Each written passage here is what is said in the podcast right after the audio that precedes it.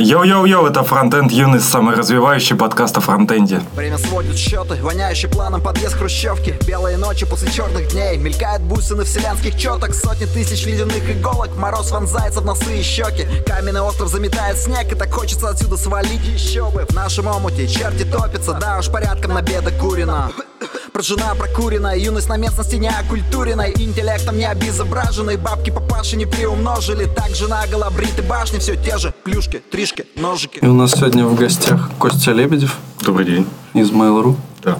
И записываем мы сегодня необычный выпуск в офисе Mail.ru ночью.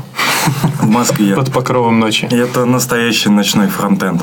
Просто есть, В музыкальной комнате. есть э, подкаст «Ночной фронтенд». Там наш друг Андрей Мелехов записывает его, возможно, ночью, не знаю.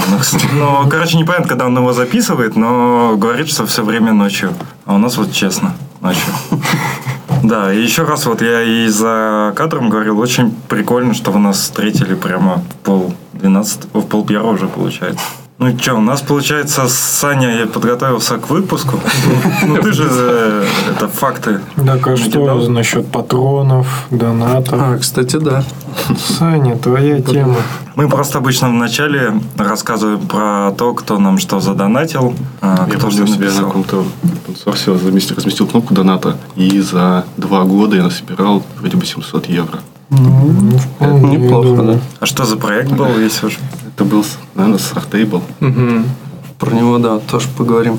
Еще у нас есть э, один донат от Кирилла, нашего дружбана из Новосибирска-Москвы. Вот. И у нас еще два новых патрона. Дмитрий Марков и Тимур Валиев.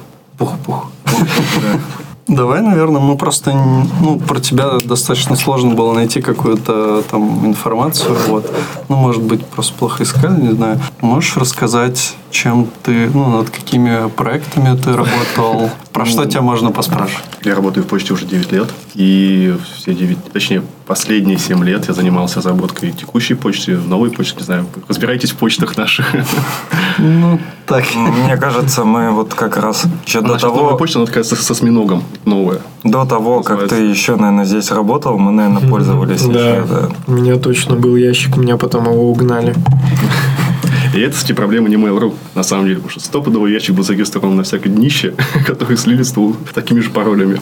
Кстати, я вот скидывал, есть прикольный чат-бот э, в телеге. Ты туда кидаешь э, свой, например, почту или телефон, и они тебе присылают пароли из открытых источников. Ну, ты откуда-то они короче, находят и Ну, присылают. У нас так э, мониторинг как бы безопасности работает. То есть, всегда все слитые базы проверяются на, если там есть наш e-mail, то походят на их пароли, чтобы пользователь потом блочить, чтобы их не взломали. Прикольно. Да, Ну, короче, э, вот 7 лет я занимаюсь фронтенд архитектурой, разработкой почты, решений. Практически все текущие наработки именно в плане почты, они, ну, я их, по сути, написал. А так, еще свободное время занимаюсь пунксорсом. Точнее, сейчас уже меньше намного, чем раньше. Что еще могу сказать? Иногда выступаю.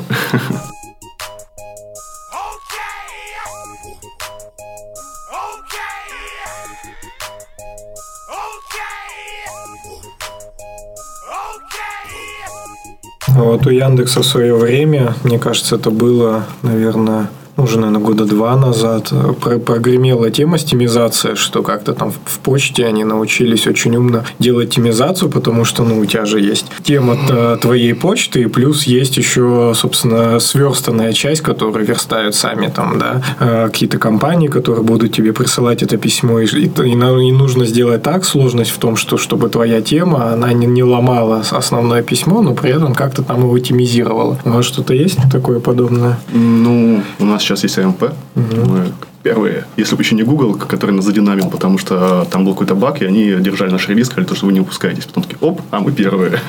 Только после них мы смогли зарелизить уже. А AMP это же вот быстрая, быстрая отдача гугловская. это Уже нет. нет. Стандарт расширился очень сильно, и теперь там куча-куча всяких компонентов, и можно делать интерактивные письма.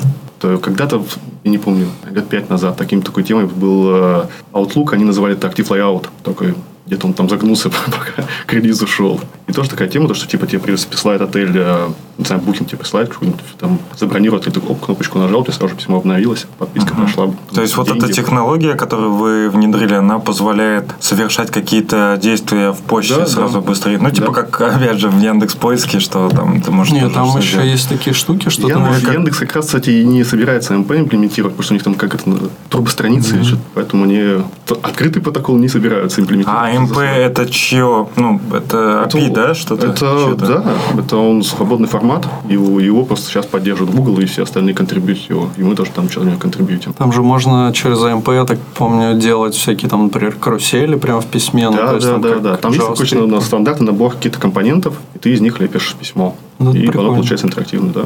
А можно просто, я вот на самом деле не особо понимаю, МП это вот формат разметки письма получается, да, да, да. Ты, по- ты, то есть, как, как стандартное письмо, оно состоит из двух партов. Это текстовый парт, HTML парт, а теперь еще будет э, AMP парт. Он типа там в заголовке, ну, по приколу делать, типа ты пишешь, как HTML5, когда пишем на DocType, там еще типа эмоджи вставляешь в этот э, молния. Потому что остальные браузеры, точнее, читалки крашатся на нем и начинают другие парты читать. Если поддерживают, то поддерживают. Прикольно. Ни тут не обошлось без каких-то Да. хитростей. Интересных решений. А получается, что вот э, ну, тебе нужно и письма верстать с этим, да, чтобы Да, это тебе нужно, работало. получается, нужно делать два дополнительных. Ну, один HTML парт, еще Парт. Правильно я понимаю, ты вот сказал, что если я присылаю вот такое письмо с дополнительной частью куда-то, где это не поддерживается, то там что будет с нижней частью? Она крашнется. Ну, в нет, смысле, он, она не он- он не сможет, он не сможет да, прочитать, его перейдет к обычному HTML, либо к текстовому парту. И ну, фулбэк, фулбэк, фулбэк. Ты говоришь, вы контрибьютили в этот стандарт так или иначе. А можешь подробнее рассказать, знаешь, ты Тут, наверное, Сергей Пешкова, который все это имплементировал, потому что я так с бокса с бокс ну молодец. Он, кстати, недавно рассказывал об этом у нас, и где-то где была какая-то конференция. Ну, на самом деле, вы можете, ну, ты можешь просто ссылочку скинуть, если там есть видео именно, мы можем добавить. По идее, вроде бы пост на Хабре еще должен был быть. Но я точно сейчас не вспомню.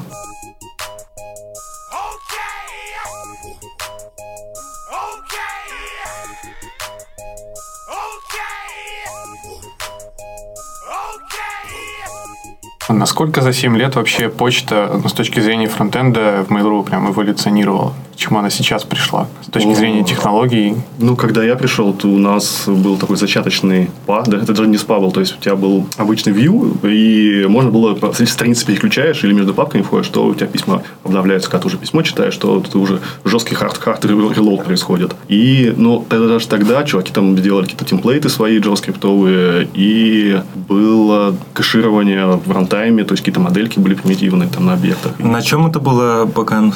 Бэкэнд на Perl е, конечно же. А, Чистый Perl, он быстрый, мощный, все что угодно в одну строчку.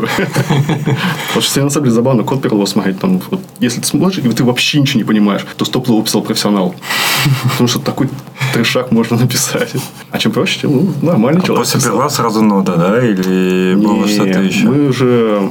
У нас сейчас Гуланг, мы переписываем, все очень уже давно переписываем. А именно, допустим, главная страница была первая. Мы еще когда была нода 2 0.2.7, вроде бы такая, мы пытались ее запустить, что-то там перформанс был. Ну, короче, у нас был выбор. У нас был C-Sharp шаблонизатор, который работает, там, отдает, э, отдает страницу за одну миллисекунду. И нода, которая отдает там за секунду.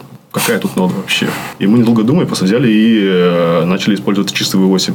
И там мы столкнулись с проблемой, что V8 был... Никто, на самом деле, ноду не пробовал в продакшене запускать, и V8 тоже. И там ты, типа работает, работает, так полка начинает, оп, память уходит в космос, и все. Тогда еще там занимался нодой разработкой Вячеслав Егоров, и мы напрямую ему писали, чтобы вот у нас вот в, в продакшене вот так, такая фигня происходит. Они фиксили это все, и мы собирали у себя и тестировали. И до сих пор у нас э, все проекты ну, около почтовые, почтовые, э, именно то есть есть бэкэнд на Гуланге и, ну, или на Перле, и есть э, прослойка фронтендовая, которая уже на V8 нашем. Короче, точнее, мы называем это сота. Обвязка над э, V8 чистым, какими-то там плюшками своими.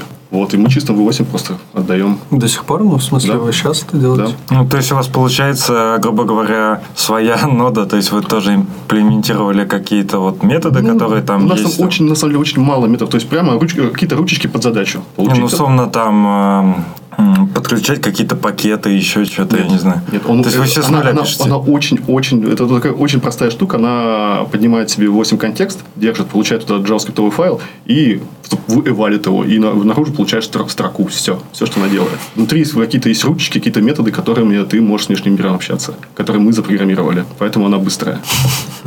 То есть внутри нее хоть по серверу не напишешь, файлы не прочитаешь, ничего не сделаешь. Ну, а, а для чего она тогда? Ну, в смысле, чтобы на JavaScript код писать, интерпретировать его просто и получать. Ну смотри, вот, вот а, у нас... а, Я имею в виду, вот как вы, давайте с другой стороны, как вы на этой штуке пишете простейший вот контроллер, что вам нужно по, не знаю, такому-то адресу отдать там такую-то страничку? Ну, оно мачится, то есть внутри есть какой-то глобальный объект, не помню, как он правильно называется, в котором просто функция лежит, JavaScript. Она совпадает с локейшеном, и он ее просто берет и выполняет. А, И плюс у нас такие все штуки, они э, обычно это спа. То есть э, тебе дается какая-то корневая обвязка и поехала. То есть внутри, даже если мы пишем сейчас на React е какие-то вещи, просто у нас вот почта, Это она на своих технологиях, да. поэтому... Но внутри тоже мы компилируем это все в какую-то JavaScript функцию. А, Ну вот когда не было, типа, вот популярным там React, вы все равно пилили спа просто на тех технологиях, когда тогда были. Да, у нас клиентских. было, мы давным-давно с Андреем Суминым разработали э, шаблонизатор Fast, который был типа он like э, XML синтаксис, там какие-то конструкции есть, типа ифов, форов, э, и все это потом внутри э, простым обходом этого XML конвертируется в JavaScript функцию. Мы которая- просто для этого столько вопросов задавали, чтобы прийти к XML и всё. Не-не-не. XLT мы не собирались делать. Это путь сразу в никуда. Почему? Ну, он сложный. Ну, декларативный. Но можно, можно просто застопиться на определенных конструкциях языка, и все, без матч, apply и всего предикатов. Ну, в принципе, всего. вот у нас, э, получается, в Яндексе, в Яндекс Деньгах так и было, что уперлись э, в ограничения, стали писать э, код на JS уже внутри вот этого шаблонизатора XSLT-шного, Да, XML-шного, тоже такая стали писать на Lua, стали Вставочки всякие, да. вставочки на Spider Monkey почему-то, я уже не помню почему. Э, Знаешь, да? И вот, в общем, да, решили, что намного лучше будет.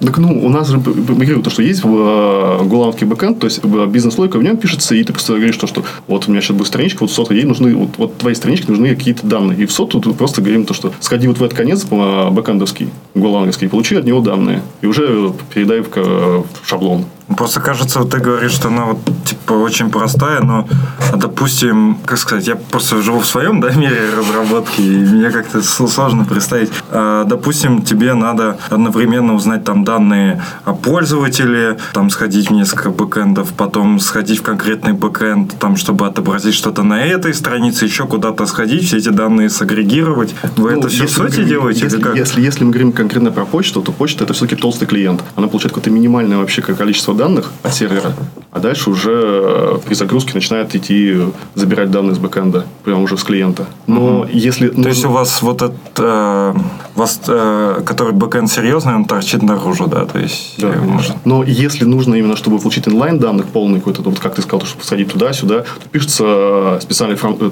такой фронтенд конец, который сходит, сходит во все эти остальные концы, то есть какой-то batch такой, и уже в соту вернет все собранные данные в один большой JSON там. То есть это будет написано в Golang, а не конкретно в, в соте. Сота, она, говорю, она очень простая, она ничего не делает, кроме как Она у вас выложена где-то? Не, вс- не все доступ к исходникам имеют. Мы только сборки даем. А есть сейчас в ней смысл, ну, тогда для вас это сыграло роль, а сейчас, ну, сейчас нода уже не такая медленная, развивается, поддерживается. Ну, наверное, да, но просто тут и на поддержке, наверное, что-то тратится, или вы совсем ее не трогаете, она у вас там Ну, в практически не каком-то виде живет. практически не трогаем. И, э, не знаю, видно у нас такой род задач, что нам это не приходится. Ну, то есть у вас нету, условно, там, при найминге проблем, что вот людям надо с этим работать, они быстро адаптируются, и вообще да, не в принципе, проблема. здесь особо проблемы нет. Ну, Игорь, мы, у нас все-таки мы, э, большинство наших проектов это спа. Так что они все по RPC работают, забирают данные с клиента. И, и индексироваться нам тоже не нужно. Так что проблема с ботами тоже отпадает. Хотя вот главное индексируется, она, она тоже на соте, потому что это какой-то отдельным, отдельным, еще одним ответвлением light, чтобы еще быстрее отдавать страницы.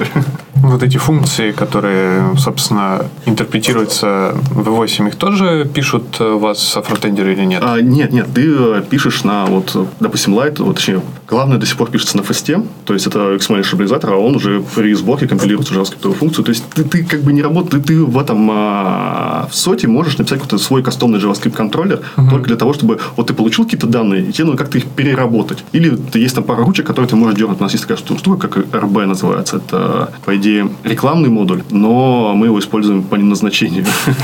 Потому что ты какие-то слоты конфигуришь и можешь их вызывать из соты. То есть ты можешь какие-то данные оттуда из RB получать. И вот из соты ты можешь восходить. Это такая реально очень специализированная наша кухня.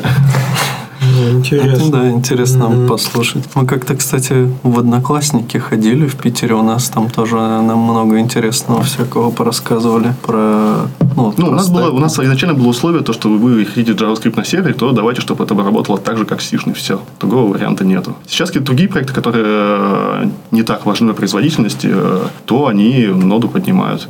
Никакой особой проблемы в этом нет, если им очень хочется.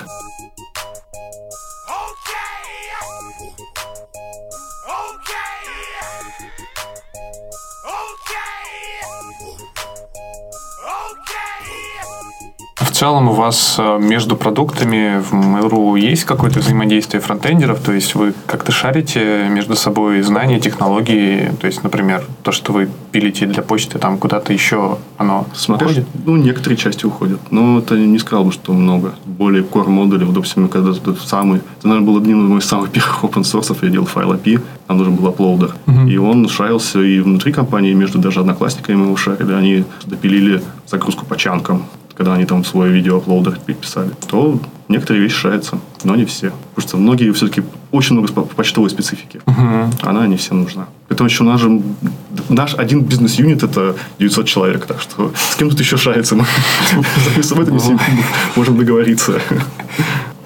Можно я тогда издалека начну? У нас обычно так, как сказать, бывает немного рваные вопросы, я с темы на тему перескакиваю. А как ты вообще во фронтенд попал? А, когда-то давно я занимался флешом и делал сайтики на флеше. Yep. И делать альтернативную версию на JavaScript. Мне тоже думаю, прикольно, можно и так, и так делать.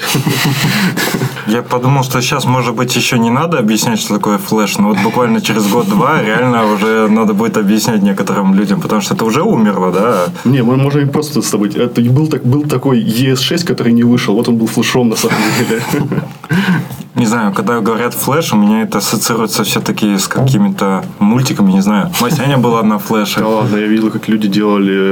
Когда, когда никто не знал, что такое enhancement, transpissability, люди делали на флеше это все, вот это был космос. Они там свои фреймворки писали на флексе вроде бы.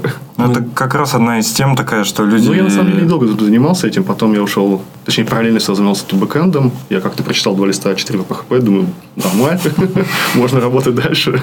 И все равно вот эти черные буковки, эти экраны, терминалы, скукотища вообще какая-то. Фронтенд всегда был таким, точнее, не фронтенд тогда было, был JavaScript. И был вызов, у тебя Netscape. Я, я не знаю, я на ту передачу, мне надо было на фронтенд старость Потому что реально я, я верстал под Netscape 4. А кто-нибудь пользовался Netscape? Я пользовался. Я нет. Адаптивные сайты на таблицах, это веселуха еще такая. Ты еще просто разница, ты... Тебе сколько лет? 32. Ну вот два года разница, уже все, я на Нет, я застал просто уже на, на, на, на спаде. Потом у тебя появляется EEP5, ты думаешь, вау, как круто это все.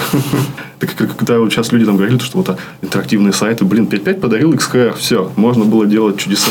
А ActiveX элементы, у И вот это было интересно уже. Так постепенно все дальше и дальше. Потом э, я тогда еще жил в Ярославле, и э, так получилось, то, что у меня друг, э, он занимался дизайном, и он выиграл конкурс у Мамбы, если ты знаешь, что такое Мамба. Угу. Да, не сайт знакомств забывать. достаточно популярный в свое время. Да, раньше тоже не знали, зато знали, что такое Love Mail.ru или Rumble, потому что партнерка была очень популярна. И он говорит, давай тоже поедем. И когда приехал, меня спросил, что, ты нам дашь-то вообще? Я говорю, я умею делать интерактивщину. ну ладно, будешь еще и JavaScript писать. а так я в Мамбе работал 4 года. Там я был э, core разработчиком как раз на PHP. Ну и все дальше и дальше входил в фронтенд. А потом уже в почту пошел. Как-то вот так это было. А когда он вообще занялся open source и что тебя к этому вообще привело? Вот API Это началось, наверное, очень сильно повлиял Андрей Сумин. Он в какой-то момент, то есть мы, я вот сделал библиотеку, он говорит, такой, ну, точнее, говорит, давай ты пойдешь на конференцию и расскажешь и выложишь это в open source. Зачем? Если так все понятно. Потом оказалось, что никому ничего не понятно. Потому что, оказывается, там была связка, еще флеш был жив, и у нас были все файлбеки в frame, загрузка файлов через флеш, кастомный мультипаш, чтобы собрать, э, когда Mozilla начал поддерживать э, send, что ты сам мультипарты создаешь, читаешь файлридером форм, форм, форм дата Да, форм дата. Но вот то, что сейчас можно, в принципе, без боли заливать, было вот столько транспорта у тебя. А как раз таки эти решения, то, что существовали, то и до сейчас, на самом деле, хотя я давно уже не смотрел, а, они были какие-то кастомные upload ы. Ты представляешь себе какой-то виджет, и все, а никто тебе не дает API. И как раз тут была задача, чтобы э, сделать API, который, с которым ты сможешь не просто загружать файлы, а работать с картинками, ресайзить. Просто на, наш э, тот момент аплоудер на почте написали флешеры древние, они все давно уволились, никто не знал, как это работает, оно умело ресайзить, э, загружать, э, прогресс-бары показывать и тому подобное. И надо было сделать именно API, который даст те же самые возможности, но не готовый какой-то аплоудер именно, а именно API нормальная, которая будет э, от разработчика скрывать вот эту всю мишуру там, работы с флешем, с этим транспортом. А это клиентский, да, код был? Да. А как, мне просто интересно, как на клиенте ресайз происходит? Через Canvas. Это сейчас, а тогда? и тогда. А тогда у нас был флеш, фоллбэк, если бы у тебя был через флеш, мы во флеше ресайзили это еще. И из флеша у меня, короче, там очень, если файл API разобрать по щеку, там очень забавная штука есть, то, что если тебе не поддерживается дата URI, а он, я не помню, с какого поддерживается, и с какого IE, Люди таких даже уже не помнят. Но там еще и мы рисовали, я рисовал маленькую флешку, которая одна флешка по local connection. У флеша есть механизм local connection. А, это как, как local storage, можно сказать. Точнее, не как local storage, а как shared worker в нашем понимании. Только в отличие от текущего shared worker, эта штука между браузерами умела работать еще, local connection. То есть люди делали реально и так взаимодействовали. Либо обычно это делали плееры, когда музыку прослушал раньше на сайте, mm-hmm. вот они все были флешовыми, и когда нажмешь один, у тебя должен другой выключиться. Вот они через Local Connection это делали. И вот у нас, чтобы вывести фотографии, ты говоришь, вот здесь мне 30-30 написали, тебя uploader передает data URI туда. И там, если браузер поддерживал, то мы вводили нормальный имидж. Но если data URI вроде бы там было больше 4 килобайт, то IE крэшился, и надо было сама флеш рисовать это было весело. Ты про это заговорил, я вспомнил такую штуку, что э, была еще такая вещь, как флеш-куки, по-моему. И да. вот они ставились, ну, прям, ты можешь их поставить чуть ли не как бы в систему, да, получается. И, и они тоже то есть, ты там, да, во всех браузерах можешь э, трекать чувака, что вот, ну, это именно его кука. Да. А правильно я понимаю, что вот то, что вы говорите, это между прямо разными браузерами, ну, то есть... Да. А у них единое хранилище было. То есть, флеш, он уже как бы в один процесс имел. Сейчас бы все бы вопили, что это не секьюрно. Так, подожди, я когда на, по, по файлу на конференции рассказал, мне подходит чувак и такой, это же не секьюрно. Я говорю, не секьюрно, не пользуйся. Нет, Flash поэтому на самом деле загнулся, ну, потому что в нем было очень много проблем, что он много имел э, доступа к системе. Постепенно дыры в нем находили, находили, находили, находили, а потом пришел Стив Джобс и говорит, так, а давайте на это будем опять писать. Конечно, пошутил, но все серьезно приняли.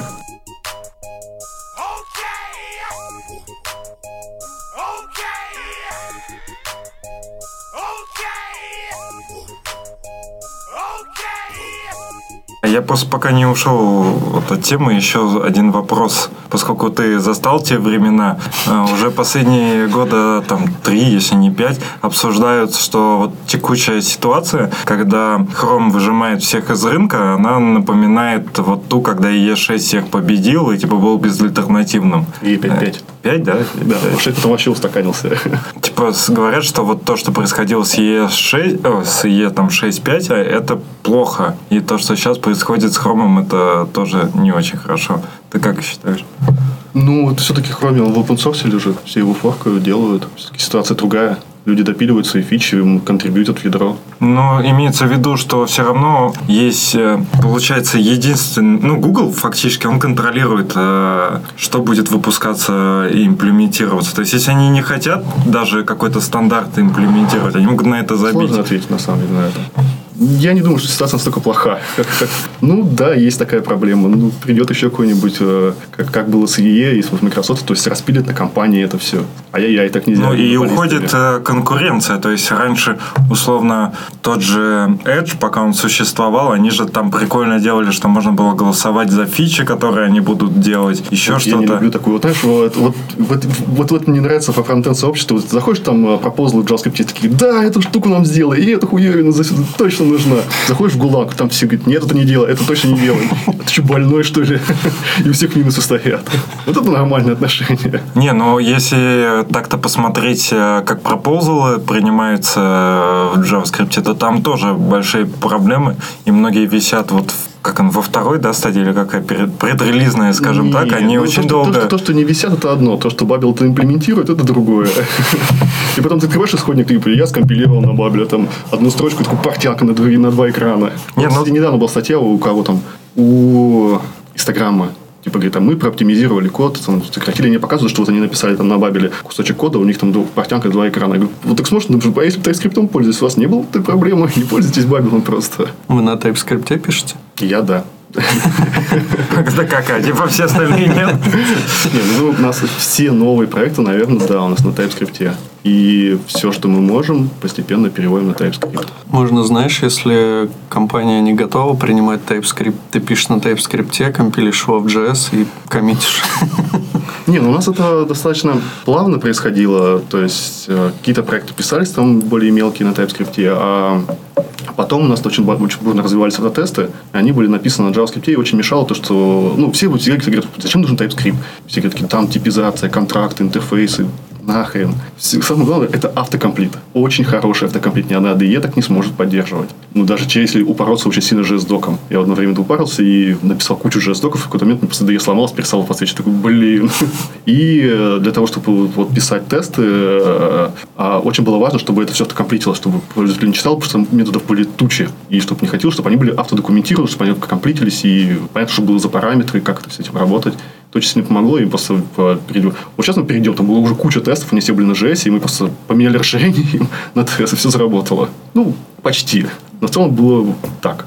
Ну Да, мы вот возвращаемся к старой теме про то, что, в принципе, ну, TypeScript, он же поддерживает синтаксис JS, а поэтому, Никто, в принципе... никто не заставляет упарываться, что там включить все эти стрикт режимы, чтобы там ни одного any, там ничего такого, везде типы указать. Наоборот, TypeScript той дорогой, чтобы типы выводились максимально удобно, чтобы ты не, не упарывался в них. Ну, ты не, не можешь, все равно, если у тебя большой какой-то проект, и ты хочешь какую-то добавить технологию или перейти на какую-то технологию, ты не можешь за раз это все сделать. Тебе нужно вот маленькими шажками. Сначала Ну, вот типа такой. Мы, мы Потом знаю, там чуть-чуть очень, типа- очень давно, наверное, лет пять назад, или уже даже больше, э, в какой-то момент, э, из-за того, что у нас почта была это гигантский монолит, и мы начали все вещи уносить в пакетную разработку. То есть, еще тогда NPM только входил в массы, а мы начали именно то, что все, все, что можно, то есть новую фичу, пакет, в пакет, в пакет отдельно, и, а там уже любую инфраструктуру поднимаете, уже не А важно. пакетный менеджер какой? Свой?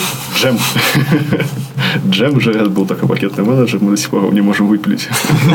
А это какой-то open source, да? Да, это типа как Боуэр. Ну, короче, он решал одну важную задачу. А, не то, что... а, короче, он делал... а, вот если ты в NPM, у тебя будет там два реактора, точнее, сколько-то реакторов разных версий. Перейдем на наши прошлые же со- с- разных версий jQuery, то тебе поставить там 10 jQuery. Это нафиг не нужно. А нам нужно, чтобы как это, был какой-то механизм, который, когда ты устанавливаешь пакет, ты говоришь, я, я не поставлю, потому что у тебя вот корневой использует такой-то jQuery, а все остальное рухнет. Потому что должно быть а, дерево зависимости плоский. А NPM вроде бы плоскую дерево завез пятой, что ли, версии. Ну, поздно, да, не тогда. Так что тогда мы начали, это была только вторая версия, это все было очень сыро, и вроде бы работала эта фигня, вроде бы осталось, даже свой регистри был, так что Но я нормально. правильно понимаю, что это уже deprecated, то есть они не поддерживаются, да, этот джем? Мы его форкнули себе, и пытались- мы пытались его исправить, потому что в какой-то момент он, а, когда нам надо было поставить зависимость э, из ветки, там прямо source на гид, там какая-нибудь ветка, то он там крашился, какие-то там гонки внутри него. Мы там пытались что-то с этим делать. А я немного не понимаю, а в чем вот проблема перехода например, на NPM. То есть, по идее, это Надо, кажется... надо пакеты прооптимизировать, про, про переделать их, они не рассчитаны на это. Потому что еще у Джема была такая штука, то что он э, тесно связан с Require.js. То есть э, на выходе, когда ты поставишь пакет, он тебе еще сгенерирует конфиг Require.js. То есть это все переплетено, и он просто... То, что те пакеты, которые существуют, их надо хорошенько пилить под э, NPM. А какой-то типа код-мод нельзя написать, который... Да, ну можно, но это время надо. Работать не Я так понял, что у вас типа нет такой особой проблемы. То есть работает Почему нет? и Есть, ладно. ну, особенно, когда приходят новые люди, они так, боль. Ну, мы ничего, ничего, когда-нибудь. Не, на самом деле, уже меньше и меньше в новых проектах практически нету этого. То есть, у нас есть сейчас э, некоторые пакеты, они раздвоились. То есть, есть Jam-версия, есть NPM-версия. Просто вот, вот по такому пути пошли. Если, допустим, говорить про почту, то она там работает на с джемом, и э, новая почта, часть использует джем, часть использует уже NPM. А совсем новые проекты, там джема вообще нет.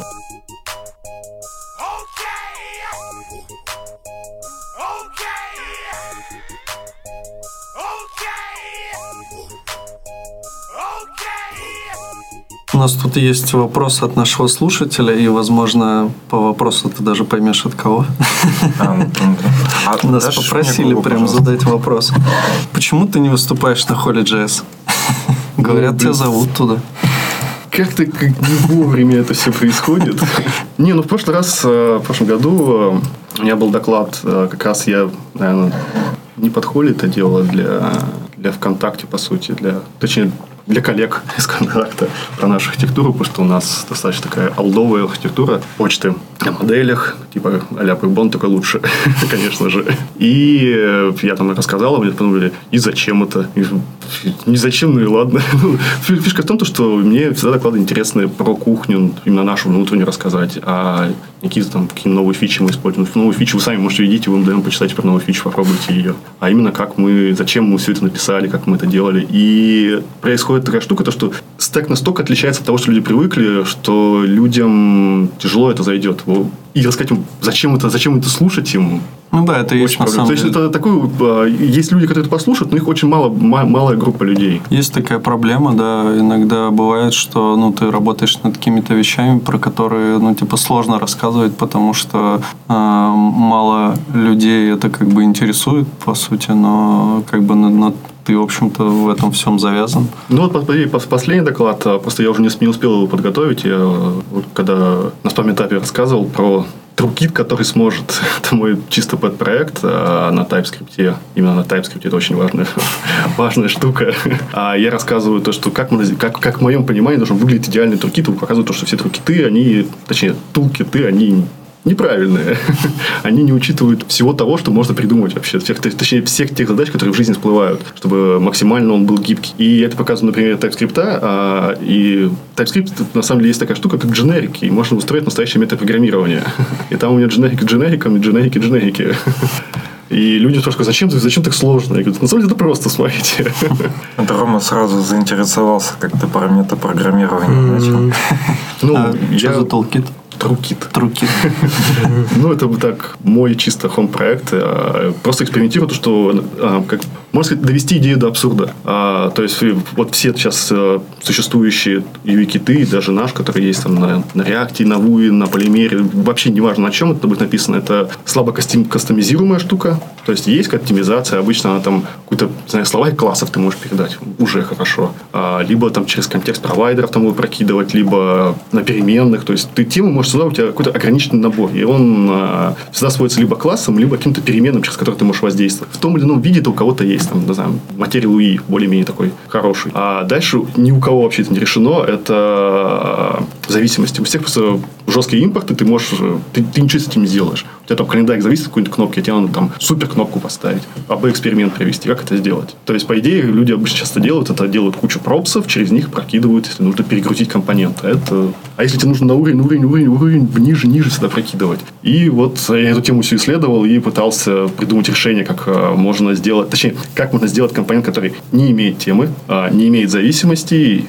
имеет систему слотов, что-то еще там должно было быть. И по- показывал то, что как... э, То есть, если у тебя нет темы, нет зависимости, то когда, тебе- когда ты тебе надо точнее, использовать этот компонент, тебе надо как бы передать ему комп- э, зависимости. Как их узнать? То есть, он, значит, получается, платить какую-нибудь документацию читать, либо э, залезть в код и смотреть, от чего же зависит этот компонент. А он может зависеть рекурсивно, от, тот от другого, от другого от другого. И вот я и показывал на примере TypeScript, как можно TypeScript через дженерики нагрузить рекурсивно, обойти типы и собрать какой-то сабсет, э, супер, супер тип, который тебя заставит э, передать все зависимости. Ну, это звучит круто. Вообще, это проблема такая, мне кажется, любой крупной компании проблема это вот как раз UI-кит, как сделать его так, ну, ну вот как я вот я столкнулся с тем проблемой, то, что, точнее, не проблемой, когда я рассказал доклад, мне люди там говорят, да, конечно, мозг бабах, а зачем так? А все фишка в том, что у нас а, около вот эти около почтовые проекты, они вот связаны через единый UI-кит, до, до, до React у нас был свой там на своих технологиях кит, и важно, чтобы когда ты обновляешь его, у тебя обновлялся он по всему проекту. И это накладывает свои ограничения. То есть, должна быть какая-то оптимизация, должны быть какие-то перегрузки компонентов, должны как-то эксперименты проводиться. А люди, когда делают какой-то свой вот один единственный сайт, они, точнее, проект СПА, неважно, они не думают о такой проблеме, что у тебя этот, этот фреймворк транслируется на кучу других. Поэтому мало, опять же, не знаю, индексоиды об этом тоже рассказывают. Им просто близка такая же проблема. Они тоже, бывает, зависимость у них там, у них немножко другой подход, а как раз у них тоже есть там, они то вот как раз тоже решают проблему, как э, зависимости подменять у компонента. А обычно людям это мало кому нужно, чтобы такое провернуть. Да, крупные компании все от этого страдают, по сути. Ну и ты, в общем, пришел, да, к какому-то вот супер решению, и вы его используете? Нет, началось ну, с того, что я делал свой э, пэт-проект и сделал на литеральных шаблонах так, чтобы какой-то как он заработал. Ну, ну, блин, что-нибудь красиво сделать. Пошел там, посмотрел, ничего не понравилось. Думаю, ничего, ничего не делать. Напишу еще свой UI-кит, напишу свою систему утилизации. И так поехал. Нет, это чисто экспериментальный проект. Я никогда не думаю, что когда-нибудь до продакшена его доведу. И я не ставил себе такой цели. Чисто просто какие-то подходы я потом пере переимплементирую. А так это чисто исследование. Да, я так понимаю, что и в докладе, и вот в чем ты занимался, это полезно, если ты расскажешь, будет э, именно подходами. Да, есть, да, да. Просто, просто, а, что есть, существует проблема, у них должно быть какое-то решение. То есть то, что вы, вы с ними не столкнулись, не значит, что их есть. Они когда-нибудь придут.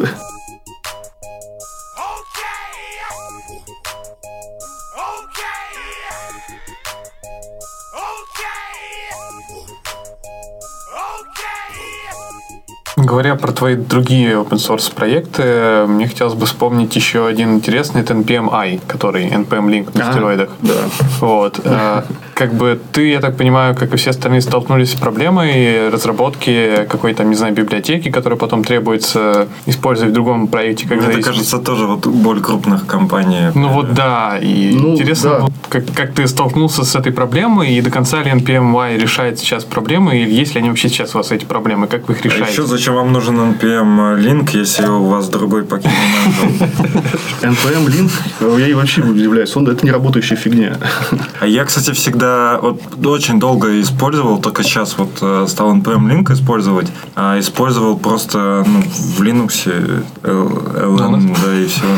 Это Зачем? не всегда работает, точнее, это не работа, когда ты работаешь TypeScript, когда у тебя есть цикл публикации. Угу. Как только у тебя начинает цикл публикации, ты, ну, все, ты, ты не можешь взять и залинковать пакет, потому что тебе нужно его собирать каждый раз. То есть, либо ты в очередь там запустишь, либо что-то еще делаешь, это все не работает. Поэтому э, я просто сделал тузу, которая ты указываешь, подменяешь, там, говоришь, вот эту зависимость в этом пакете подмени на, на, на, на, из той папки, и при каждом изменении он просто будет ее пересобирать. То есть, честный цикл публикации, как в NPM. Ну, сейчас же, по-моему, я уже не помню. Юарна где... делает тоже симлинки, по факту. В этом же я могу, могу путать в паке, по-моему, или в тесе можно указать, что вместо таких-то там пакетов ты берешь такие-то алисы. Не знаю. Ну, честно. в паке вроде точно такое можно сделать, да. То есть э, у нас, например... Так нет, нет, нет. Тебе же... Ты, фишка в том, что вот у тебя есть пакет А и пакет Б, и оба они разрабатываются одновременно. Mm-hmm. И то есть тебе нужно, чтобы пакет А получал именно собранную версию пакета Б. Mm-hmm. Вот NPM, NPM, на NPM, NPM он как раз решал эту проблему. Он просто запускал вотчеры и пересобирал эти Самая жесть, это когда у тебя есть вот твое приложение, оно использует пакет А, пакет А использует пакет Б, приложение еще использует пакет Б, и тебе, а это синглтон, и тебе нужно, чтобы это было одно и то же. А ты разрабатываешь все вместе. Как же, есть, забыл. А у Webpack вроде бы, или не у Webpack, вроде бы Zebra Depensions называется, когда один в другого инклюдится. Помню, кто его поддерживает. У меня нет, NPM меня появился, на самом деле, не очень из рабочих задач. У меня просто до... У меня есть еще один странный проект, называется Xility. Это не фреймворк. Это библиотека, которая, синтаксис, который основан, там есть шаблоны. Синтаксис это такая помесь CSS и JS. Не знаю, Джейдом кто-нибудь пользовался? Я пользовался. Вот очень что-то похоже на это, только лучше, конечно же. И все это компилировалось э, функцию одну, а ближайший аналог. Вот, а сейчас же Svelte есть. Это вот к нему. Ну, У нас тут это эксперты Вот, по-разному. короче, вот, голосят. оно, оно работает по той же самой идее, то есть только оно выдавало наружу две функции. Это одна, которая в дом с точной привязкой, и э, простую строку, чтобы, чтобы была простая строка. Ну, чтобы можно было виджетом сохранять. Вот они там... Короче, так же, как Svelte, Svelte работал. Но я когда зарылся там в северный рендер, что-то все, надоело уже это. И вот там как раз у меня было куча пакетов, а ни один из них не публикован. Они все используются, нужно было пойми мне уже в этот момент. Я его начал делать для себя. Да нет, многие open source рождаются просто так. Вот как раз Sartable, это я делал с другом проект, и там надо было drag and drop сделать позиции в каком-то каталоге. И я сделал, он, он, он проверяется, iPhone говорит, не работает. Я говорю, «Ну, Зачем ты с iPhone нашел? Мы же мы вообще для, десктопа такого не делаем. И плохо сделал. И э, я наспор сделал Sartable просто ему. Потом, потом, потом поехало, не пойми что. Ну, он достаточно популярный, да, насколько я понимаю. Я сейчас уже два года не слежу за ним. Потому что в какой-то момент я его так угорел от него. Когда ты сидишь, и тебе э, в день по три тикета падают, и там люди уже не отдупляют. Но там, на самом деле, были очень смешные моменты, когда тебе... Эта штука, чтобы перетаскивать что-то из одной группы в другой, ну, сортировка. А он тебе присылает, говорит, меня тут баг, и он делает крестики-нолики. И говорит, еще бы там бага не было бы. Ну, прикольно, там были такие, такие забавные задачи. Там, я уже не помню, что интервью слушал, но э, вот в open source люди ругаются, что э, мейнтейнеры ругаются, что бывают люди очень требовательные и неуважительные к, э, соответственно, создателям библиотек, поддерж... ну, кто поддерживает это. То есть они сильно требуют и Я когда вот э, в первые два года стартап был типа вот так триггерился на каждую задачу, сейчас, сейчас, сейчас, чувак, я типа могу. Потом начал такой думать, так, пауза час, не буду даже, даже читать эту задачу. Потом день, и они начинают только постепенно сами ответы находить. И очень много странных вещей начинают требовать. То есть, вот реально, вот, вот те библиотека, которая то- то просто заточена, чтобы перетаскивать что-то, они начинают какие-то свои краевые кейсы решать. И, ну, чувак, сделай когда свое кастомное решение. Вот, вот прямо уже выбора не остается. Потому что и так уже начиналась библиотека, которая должна была уместиться в сколько там, в 4 килобайта. Сейчас я последний раз видел размер там уже за 20 в зипе. Что она умеет то, что не должна уметь уже. Это просто, да, по поводу вопросов, это есть тема э, вопрос новичка, что э, когда новичок, он не понимает, что происходит, он тебя не спрашивает про свою проблему, которую вот он глобально решает, а он придумал какое-то решение Да, да, и да. спрашивает тебя, как решить вот проблему в его решении. Не, это, это- очень бывает, это гигантский такой пласт вопросов, то, что тебе, тебе говорят, что у меня вот так не работает. Точнее, как мне сделать, чтобы оно заработало? Ну, говоришь, то, что блядь, крестики, а да. А ты используй, вот, например, вес- верстку на типах, там, он, не знаю, тейблы, а тейблы с нативным декондровым очень плохо работают, либо вообще не работают. Он говорит, а я хочу тейблы. Не, бывает, бывает, э, вот особенно с ростом, ну, не знаю, когда Сартейбл перевалил там где-то за 15 тысяч звезд, там вот начинается вообще трешак. Такой рубежный момент, когда тебе приходит все больше и больше людей, а качество этих людей все ниже и ниже. Первый раз, наверное, с файла пика столкнулся, такая штука была. Тебе чувак спрашивает просто, я загружаю файлы, а куда они загружаются? А как ты думаешь, куда? На, на стену. Ты какой?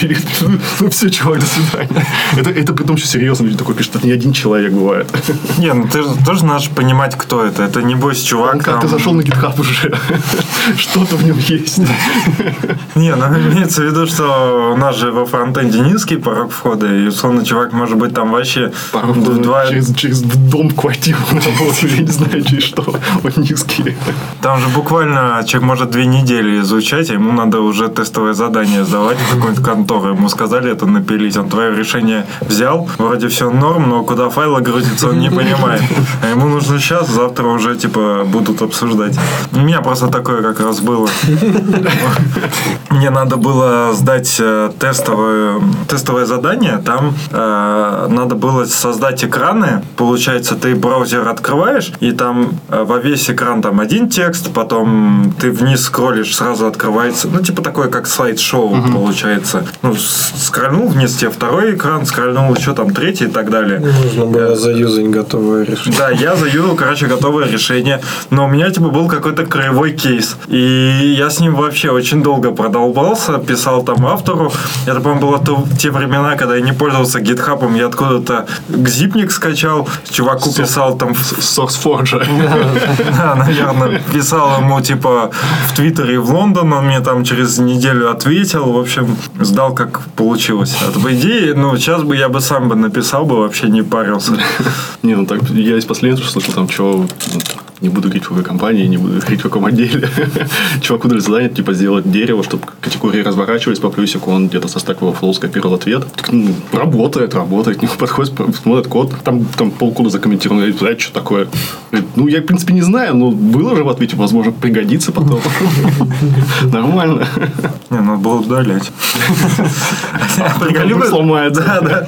Это же самая тема, когда ты не понимаешь, ты удаляешь кусок кода закомментированный, и все ломается, ты его возвращаешь, и такое тоже бывает, кстати. Не, мы часто в коде пишем э, комментарий, то, что вот эту штуку не трогаем. Точнее, вот бывает код, который выглядит стрёмно. Он что-то делает стрёмное, просто уже по виду видно. Сверху написан комментарий, не трогай его, мы уже пробовали. И у нас было, там бывает так, переписка за несколько лет. Кто-то пробовал, и сломался. Точно не пробуйте.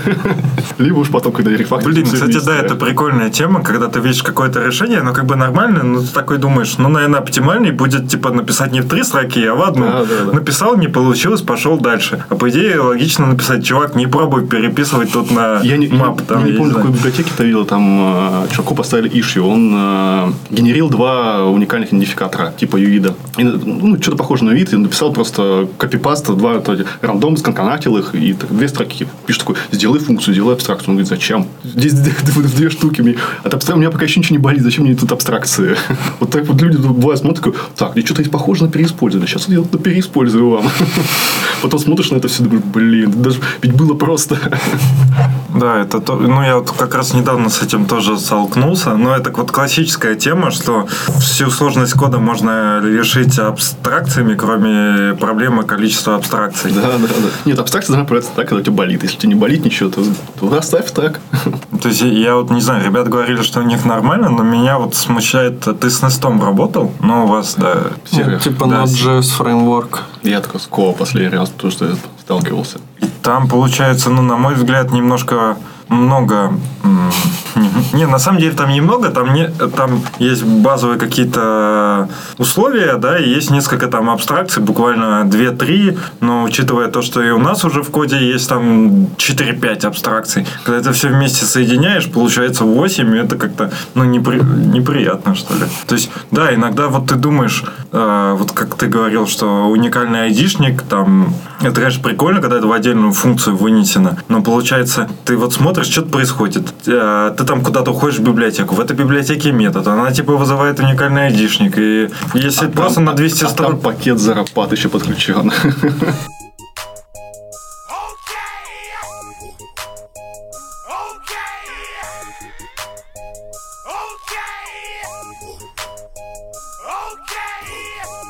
Я, кстати, хотел задать такой тоже простой, но канонический, наверное, вопрос. Ты как считаешь, комментарии нужно писать или? Конечно. И я всех прошу всегда писать комментарии. Я не хочу интерпретировать в голове все это. Но есть же этот подход, ну вот у тебя есть функция, она, не знаю, getLayout называется, и она, Какой layout?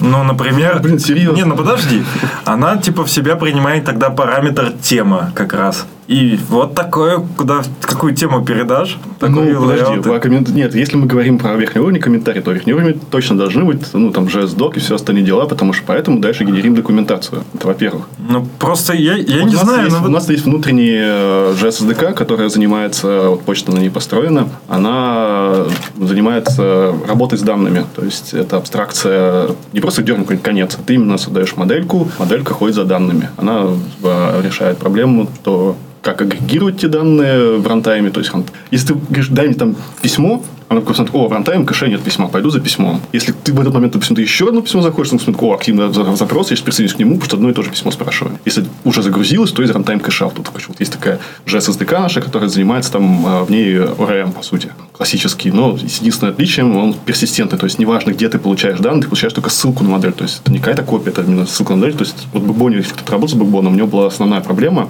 то, что в том месте, где ты получаешь эту модель, ты получаешь новый instance. То есть, меняя его, другой instance, который то же самое содержит, он никак не изменится. Из этого, собственно, Backbone и погорел. А у нас эта проблема решена. Ну, потому что это была вообще основная фича. У нас еще до этого был такие прото-модели. Вот. И же вот вся в JS-SDK обвешена JSDoc'ом. То есть при коммите собирается документация, в MD-файлы. То есть ты можешь дать ссылку на метод, чтобы человек почитал. А еще каждый метод это ссылка, ты нажимаешь, не проваливаешься в код. Ну, блин, у тебя есть... э, А внутри кода комментарии. Что тут все написано? Есть метод, там, не знаю, get mail by ID, там, by user ID, и ты пишешь получение письма по пользовательскому айдишнику. Принимает Вполне, пользовательский айдишник. Формат string там, или Я, я, number. Но это же как-то не странно есть- выглядит. есть- нет? почему, нет, почему я еще топлю за, за документы? У меня есть такое извращенное чувство прекрасного. В IDE комменты такие сероватые. И очень хорошо код оттеняют. Так раз отбиваешь строчку кода, такой, вот, вот так вот здесь одна строчка, здесь комментик, сверху красота. Ну, это такое, знаешь, э, красота каждый же по-разному. Просто я когда все, вот пишу код на, не знаю, 50 строчек, обвешиваю все комментариями, типами, я не знаю, еще чем-нибудь, что там можно еще. Короче, отобью все по красоте, и вместо там 50 строчек уже 200 получается. Ну, всегда есть мера. Ну, типа, смотри, если не писать комментарий совсем, то у тебя теряется вообще, не, не нарабатывается привычка в, а, в, не, не- в неочевидном месте написать комментарий. Ты У тебя же. TypeScript. Ну да, ну вот я согласен, неочевидным нужно. Но условно, если ты, не знаю, вызываешь э, какой-нибудь Ajax запрос, э, чтобы на самом деле у тебя не произошел Ajax запрос, а чтобы, я не знаю, таблица отрисовалась каким-то чудесным образом, конечно, пишешь, ну, в комментарий. Но если ты вот в каком-то базовом кейсе, я не знаю, есть же TypeScript, он показывает, что приходит. э, Да нет, да, конечно, это сейчас, сейчас не столько нужно именно верхнеуровневой документации, сколько вот именно внутренней документации кода. Именно как, как, как тело А в работает. типах вы пишете комментарии? Нет, кстати. Я, по крайней мере, не пишу.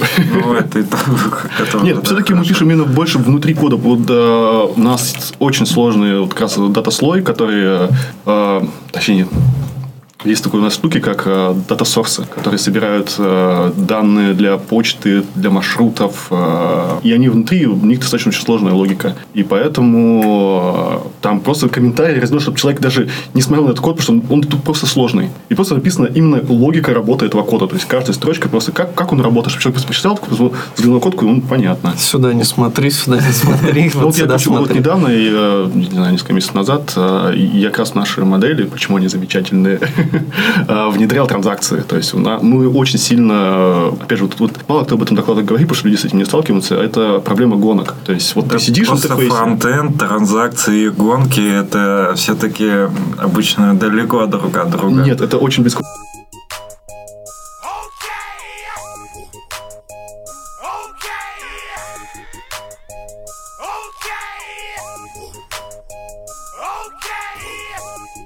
Сидишь в почте, тебе приходит, ты нажимаешь э, кружочек не прочесть, прочесть письмо, у тебя в этот момент еще с сервера приходит обновление списка писем, новые письма, и у тебя здесь происходит. То есть твое оптимистичное действие уже сделало, и оно тоже послало действие на обновление. И вот это надо как-то контролить. Поэтому у нас сейчас там есть э, ревизии от сервера приходят, то есть э, какой у тебя ревизия есть, просто да, это инкрементальная ревизия. И когда модель там оптимистично обновляется в рамках транзакции, то все изменения от сервера, они становятся теневыми изменениями.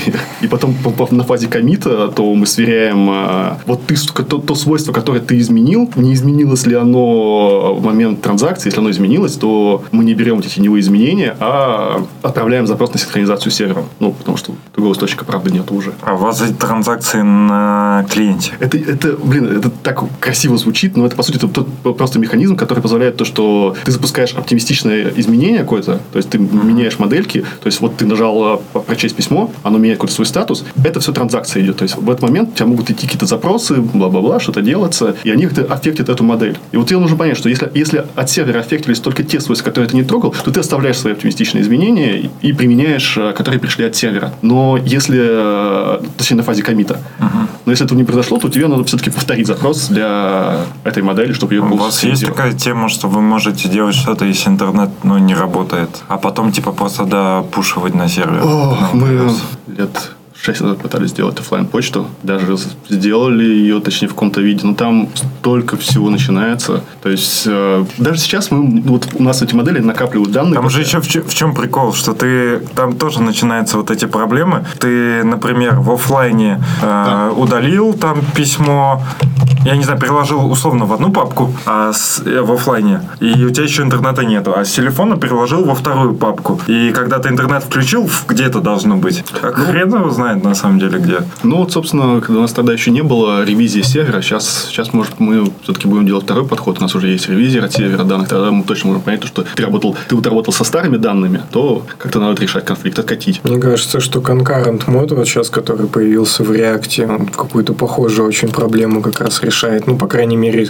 с помощью него можно подобную проблему решать. Вклиниться в этот процесс и Не, ну, ну как раз понимать. не про это. Мы, у нас, вот Это скорее всякие вот лагаксы или вот эти... Как Там совсем, были? там совсем честный э, лог действий. Не всем он подойдет, не все его потянут. Ну, то есть, вот э, это честный вообще, честный, честная синхронизация, когда есть лог на сервере, есть лог у тебя, и ты можешь понять, применять ли эти изменения или откатить их, либо как-то конфликт решить. У нас боль очень простая схема, потому что у нас даже в WebSocket сейчас э, просто посылать сигнал обновилось. Они тоже какие-то данные присылают, потому что слишком большая нагрузка и тому подобное. До, до транзакции мы э, другой подход использовали. Как- то есть, когда у тебя идут get-запросы, они параллельны. Как только наступает пост-запрос, мы считаем, что пост-запрос – это изменение данных, то все запросы становятся последовательны, чтобы типа дождаться изменений, точнее, завершения запроса и э, применить, чтобы мы были точно уверены, что никакой гонки не происходит, все в порядке. Но потом наткнулись, что некоторые концы по 30 секунд отрабатывают, и вся наша, вся наша очередь нагибает интерфейс. Поэтому срочно начали придумывать транзакции. Я думаю, срочно стали ускорять. 30 секунд это же... Некоторые вещи нельзя ускорить, потому что это был конец, который он так ускорен, ускоренный. Он вроде бы сохранял э, черновик с кучей прикрепленных файлов, поэтому долго занимал. Ну, конечно, не 30 секунд, я утрирую, там ну, достаточно долго. Поэтому не очень было приятно, когда ты пытаешься выйти в другую папку, у тебя, если нет кэша для нее. То есть у нас, у нас вообще вся, вся почта построена, то, что мы всегда накапливаем кэш. То есть э, как только ты переходишь между папками, ты когда между ними или письмами, тредами, неважно что, А этот кэш где хранится? фронтами. Если кто-то думает, что там по памяти что-то, он вообще ничего не стоит. Вот реально объекты эти ничего не стоят. Больше стоят намного, даже тела писем не стоят. Жрет другое совсем. Не, я имею в виду, ну, вы, вот я перезагружаю страницу, этот кэш у меня все равно остается. Нет, нет, мы говорим про runtime кэш. Мы в Local Storage не сохраняем письма по причине безопасности.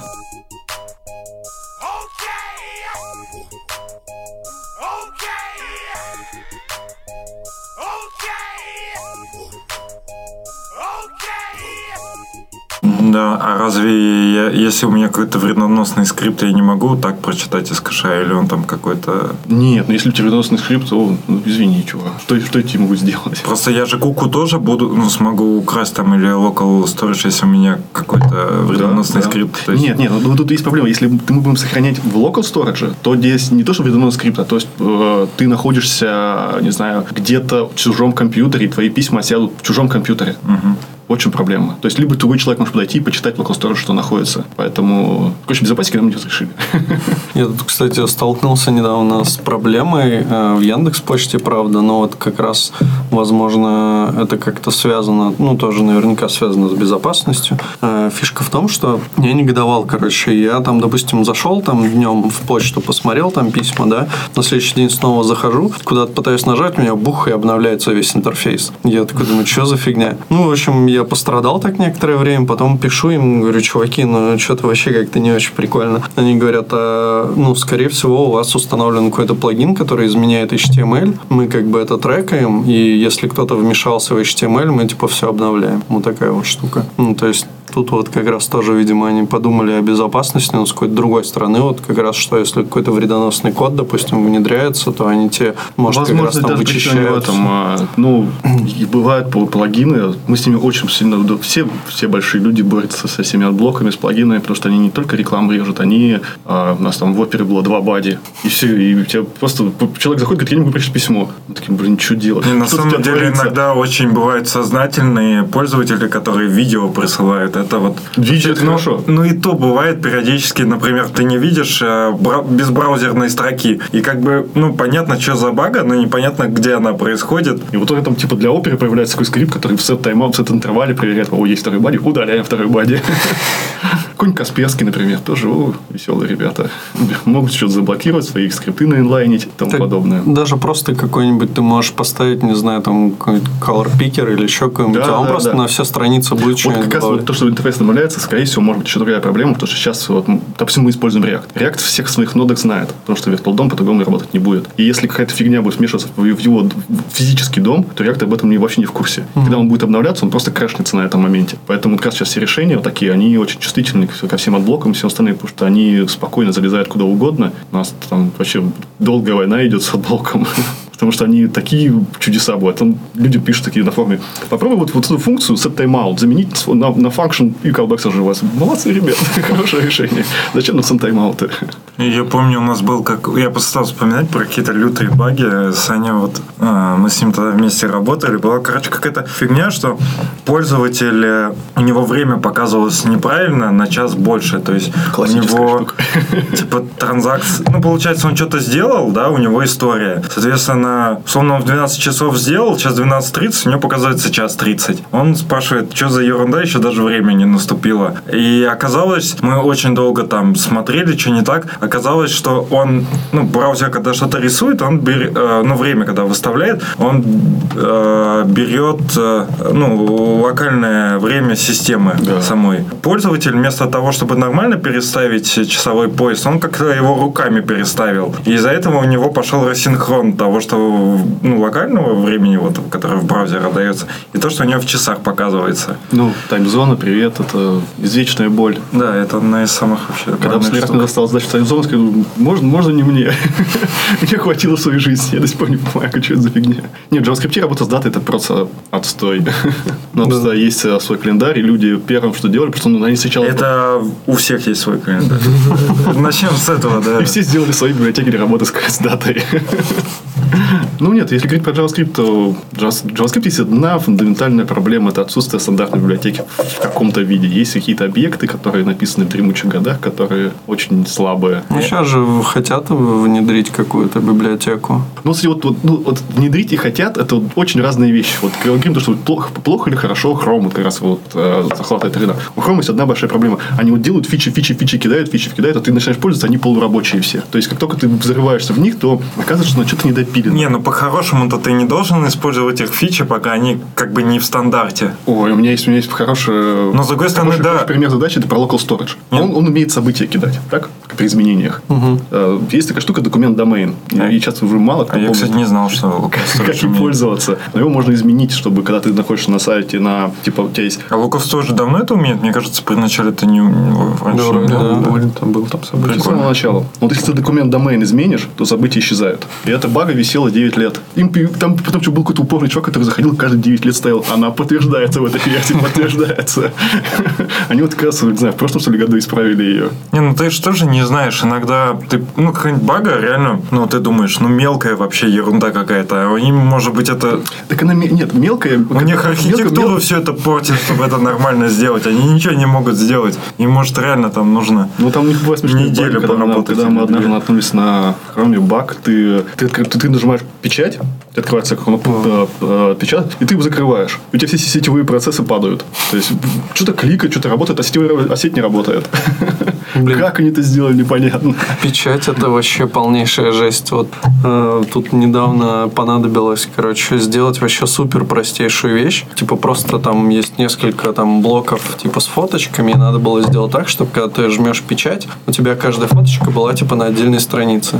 Жесть какая. Это, ну, это Там просто камни- не контролируется вообще. Все печать, все эти принтеры, как заходишь в интерфейс, думаешь, уху Тогда Так, прикол в еще два разработчика, чтобы разобраться с этим копером. Все браузеры это обрабатывают по-разному. Есть какие-то CSS-свойства, ты их применяешь, они работают не так, как, как бы про них написано. Ну, то есть, вот те, кто с печатью работают, это вообще просто жесть какая-то. Ну, возможно, там есть какие-то, типа, супер наработанные практики, но вот Ты когда смотри, ты... те, кто с работает с, нуля. печатью, это жесть. Те, кто работает с письмами, это жесть. А те работают с печатью писем, это вообще... Мне кажется, сейчас с письмами нет такой большой проблемы. Уже куча всяких инструментов, чтобы верстать, проверять по- по-разному.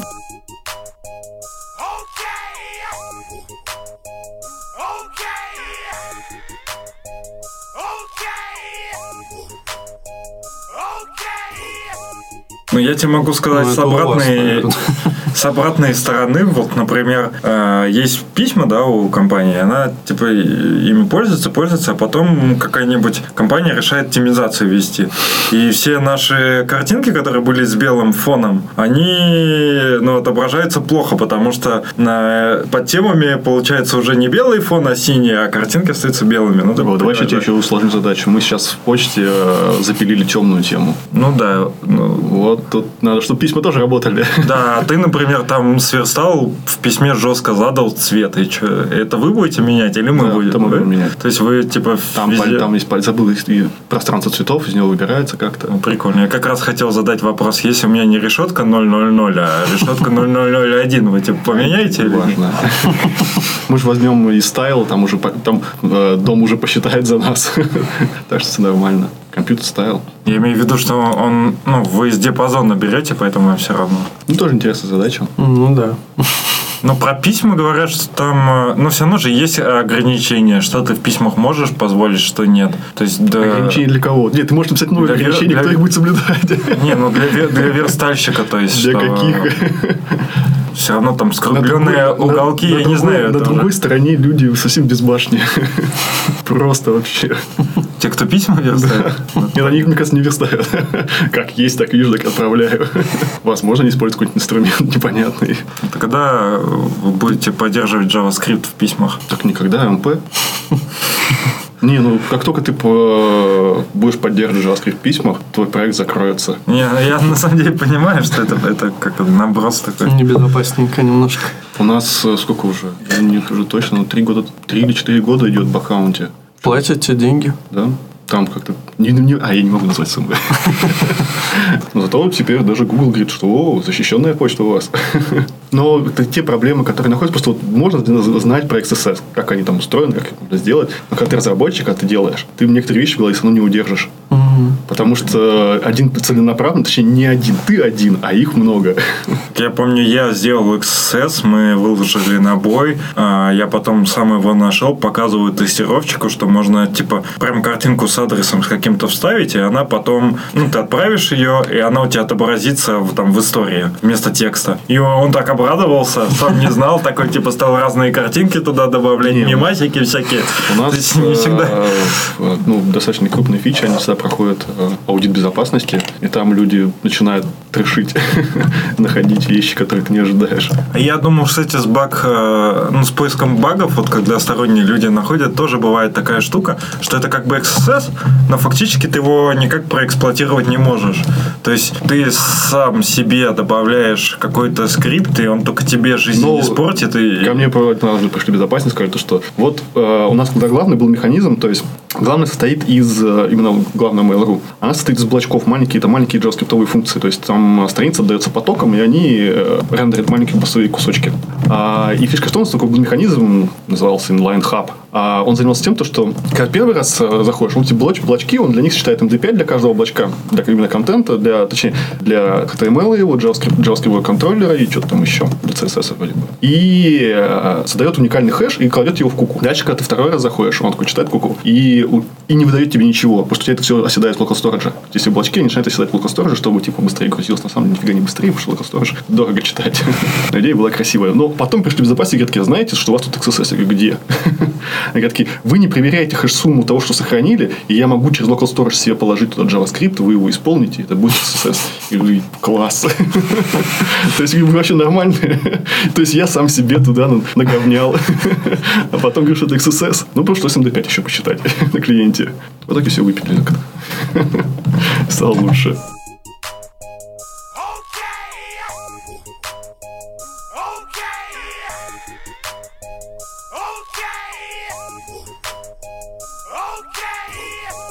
Узнали, что у всех своя кухня. Вернее, еще, еще раз убедились в этом, потому что не знаю, как, как, как реально поговорить про вот от блоки и все остальное просто. Там вот, знаете, вот как раз это блок, расширение. повод для доклада да, на холле. Да, кстати этим, слава богу, не я занимаюсь, но там есть смешная штука, как вот у каждого блокера есть еще фильтры, которые кто-то кто-то поддерживает какие-то левые люди. И вот там сидят, вот если с блока можно просто написать, вы, вы, блин, нам крэшите просто почту. То есть они накручивают какие-то правила, мы накручиваем свои антиправил. ну, просто совершенно бесконечная война. И в итоге вставляют пользователи, просто начинают интерфейс тормозить. То есть они там, там однажды выкатили куда-то CSS свои парсы, и клик начал занимать 3 секунды просто из-за того, что они полный бред выкатили. А есть еще вот отдельные люди, которые пишут именно какие-то правила, то есть им не нравится, что у нас есть запросы в аналитику. Они берут и отключают аналитику. И мы пытаемся говорить, а там просто это говорят такие, Mail.ru зло. Почему? Почему вот вы ВКонтакте не забыли? А ВКонтакте не зло. Мы говорим, а вы знаете, что это Mail.ru Group?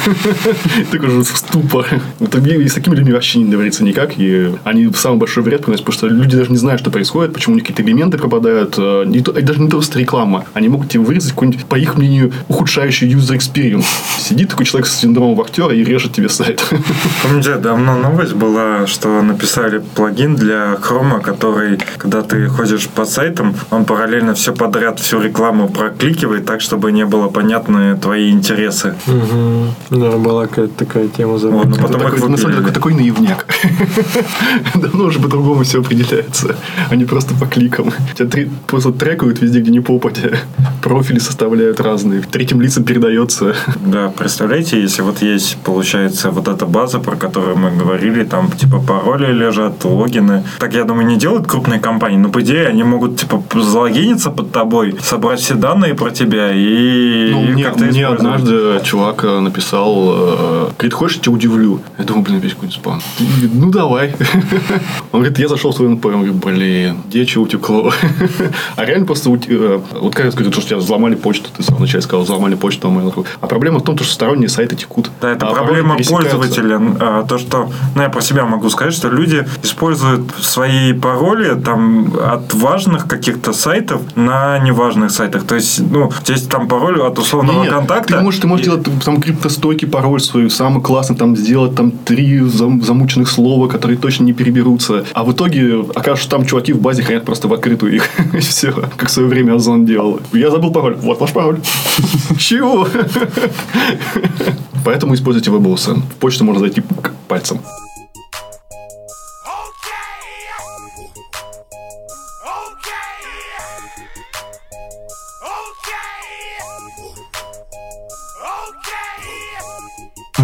Это в смысле, что вы недавно это внедрили? Да, это фича вот этого квартала. Но, по-моему, в браузерах пока не очень поддержка. Нормально. У тебя, у тебя MacBook, MacBook, MacBook, все, все поддерживаем. Нет, там же не только подпечаток пальца, там еще эти YubiKey и все остальные внешние устройства. По ним можно логиниться. Удобно. Прикольно. Ну, это реальности удобно, и никакого пароля не нужно безопасно. Потому что у нас в почте э, идет уже, мы планомерно пытаемся сплить вообще наглухо пароли. Потому что пользователи, как их не заставляют, они говорят, у тебя слабый пароль, у тебя слабый пароль, мы тебе три дня уже напомнили. Говорит, ну ладно, и ставят на, на единичку больше. Набирают посредине букву потом забывают, восстанавливают и делают проще. Не получилось. У меня, кстати, постоянно такая тема. Я забываю какой-то пароль, а, восстанавливаю пароль, вбиваю его, мне говорят, а типа, вот это был у вас. То есть, Но они что- могут хэш хранить. что мозг по-разному работает в плане того, что когда ты э, одно дело, когда вбиваешь свой старый пароль и когда придумываешь новый. И то есть э, ты когда вбиваешь тот, который ты думаешь, э, что у тебя есть, думаешь как бы по одному и не подходит твой пул. А для новых у тебя типа другой пул и ты сразу же типа угадываешь. Ну па- пароль это больная тема, конечно. Не, на самом деле, если будет развиваться даже WebOSN, ну, вот, опять же, проблема, то, что это мы сидим с макбуками. У кого столько датчиков? По нашей статистике не так уж их много. Поэтому, ну, думаю, кстати, на самом деле придет время, во все эти устройства строят. Ну да. И это будет, это по-настоящему удобно. Ну, То есть тебе тут, не нужны никакие пароли. Вопрос качества этих датчиков в плане какой-то защищенности, да, вот Уж получше, чем твой, э, твой пароль. возможно. И на самом деле еще все-таки вот эта тема, про которую я говорил, что ты можешь, например, у тебя ВКонтакте есть пароль какой-то, и ты поехал, решил, не знаю, кошке корма купить, зарегался, и туда же этот пароль вбабахал, и он просто утек. Да, да. И, соответственно, вот тот же бот, про которого я говорил, он тебе отдает, получается, весь твой пароль без э, четырех последних цифр, а можешь последние четыре получить, типа, если куда-то зайдешь. То есть, соответственно, условно, даже ты можешь никуда не заходить, потому что иногда это паттерны, которые и так понятны. Ну, условно, если у тебя 1, 2, 3, 4, 5, 6 и 4 звездочки, ясен пень, ты догадаешься, что там будет дальше. Нет, то, то, Есть что, большая ты- то, вероятность. что еще сливает базы, это одно, потому что на самом деле это надо понимать, что сколько еще именно не слитых с разных сайтов. Это просто утечки, которые наружу вышли. Ну, поэтому, как минимум, нужно двухфакторную авторизацию всем Да. использовать. Либо отпечаток. Ну, не везде же есть отпечаток. Двухфактор тоже такой. смс-ки, их Мгм. прихватить. Это- Ну, можно там, можно Не вместо смс как-то там, ну, через Google этот аутентификатор, Да, там, да. какие-нибудь такие Ну, штуки. еще же есть темы, что там, если ты логинишься с компа, с которого не заходил, то ты можешь просто из другого, ну, с телефона подтвердить. Ну, это доверенная авторизация. Такие тоже штуки делают. Ну, это достаточно такой крупный решение, крупная компания делает, потому что это все реально поддерживать, делать, разрабатывать такие штуки. Она же не с коробки А, работает. а тут же немножко по-другому идет. То есть крупные компании уже э, начинают деньги экономить, потому что, я думаю, вы же, ну, вот вы же думаете о том, что смс стоят денег. И вы... что? Вы тут не слышали, мы там, не знаю, полгода назад с Билайном бодались. Они просто в одностороннем порядке нам увеличили стоимость в три раза. У нас бюджет просто... И мы такие в Call UI, быстрее, быстрее Call UI. Если, ну, знаете, что Call, Call, э, просто звонок. Тебе Ага. звонит, эти циферки последние. Вот мы как, как ужалены в одно место, везде впаивали его. За две недели везде впаяли. Я вот так понимаю, что в больших компаниях как раз вот эта проблема. У них увеличивается объем этих смс или тех же звонков, Да. и им важно... Да, это, ну, им дешевле сделать какую-то вот такую Второй- технологию, но... Нет, второй, у второго фактора есть очень большая проблема, то, что когда человек забывает пароль или потеряет телефон, он просто становится без аккаунта. И ему что просто найти, в support. А в support э, это, ну, я не знаю, кто не ходил в большой саппорт, это очень... ты- Потому что тебя, тебя спросят все что, не- все, что возможно, чтобы ты хоть как-то доказал свою причастность к этому ящику. Поэтому, поэтому отпечатки лучше. Ну, и реально, вот что делать, если я пользуюсь вашей почтой, а у меня, значит, забыл пароль и номер телефона украли. Я могу что-нибудь сделать? Саппорт писать. Доказывать, что ты, э, ты, ты помнишь предыдущие пароли, э, ты помнишь содержимое ящика, И девичья фамилия матери. Девичью фамилию матери мы выпилили. Мне просто было очень смешно, еще когда я не работал в Mail.ru. Я еще не занимался вообще разработкой, учился в школе. Я забрал почту Mail.ru какого-то парня, потому что а, у него было написано девичья фамилия матери, а у него написано Иванов. Я говорю, блин, он Иванов написал. Просто люди не знают, что такое девичья фамилия матери, они просто пишут свою фамилию. Не, я, я слышал, что у меня Мама-то зовут Иванова. друг так ломал тоже. Он просто написал «Привет, какая у тебя, типа, фамилия у мамы?» Ему ответили, он, типа, ломанул Это уже social engineering, понимаешь? Это уже продвинутый способ. Так и до митника недалеко. Ладно, Саня тут на меня поглядывает. Да, что-то уже, да, подустал, в смысле, тоже спасибо. Спасибо, да. Спасибо, да. Пока. Пока.